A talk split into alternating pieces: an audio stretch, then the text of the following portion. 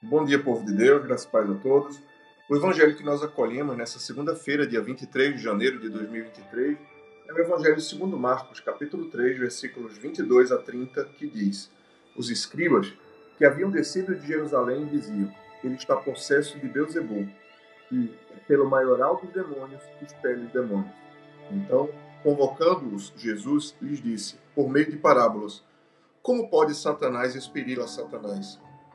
Se um reino estiver dividido contra si mesmo, tal reino não pode subsistir. Se uma casa estiver dividida contra si mesmo, tal casa não poderá subsistir. Se, pois, Satanás se levantou contra si mesmo está dividido, não pode subsistir, mas perece. Ninguém pode entrar na casa do valente para roubar-lhe os bens sem primeiro amarrá-lo, e só então lhe saqueará a casa.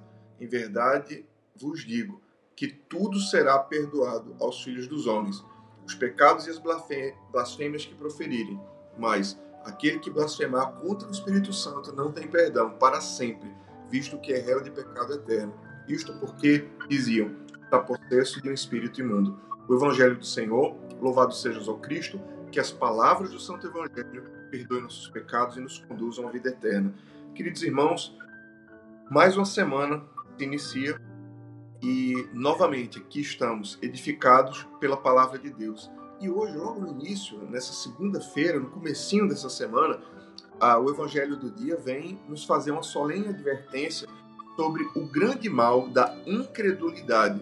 Essa incredulidade que cega, essa incredulidade que impede de enxergar a obviedade e a manifestação do poder do reino de Deus.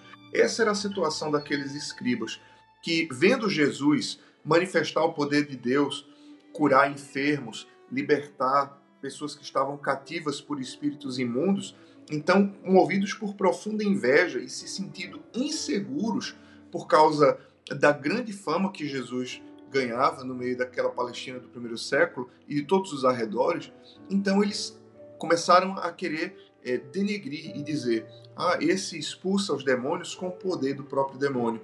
E Jesus vendo tamanha incredulidade no coração deles, diz: Como posso eu expelir demônios pelo poder do demônio? Como pode é, um reino estar dividido contra si mesmo?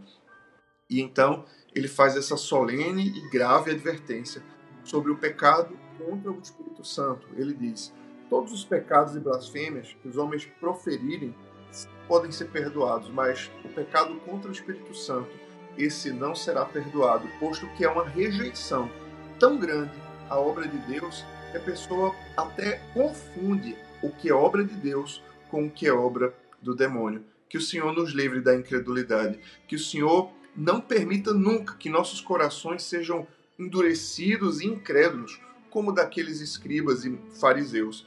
Que o Senhor nos conceda a graça de perceber a visitação de Deus que venha ao nosso encontro todos os dias, a todo instante, que nós possamos abrir os nossos olhos espirituais e perceber o quanto Deus tem feito, o quanto Deus tem sido presente, o quanto Deus tem operado no nosso meio.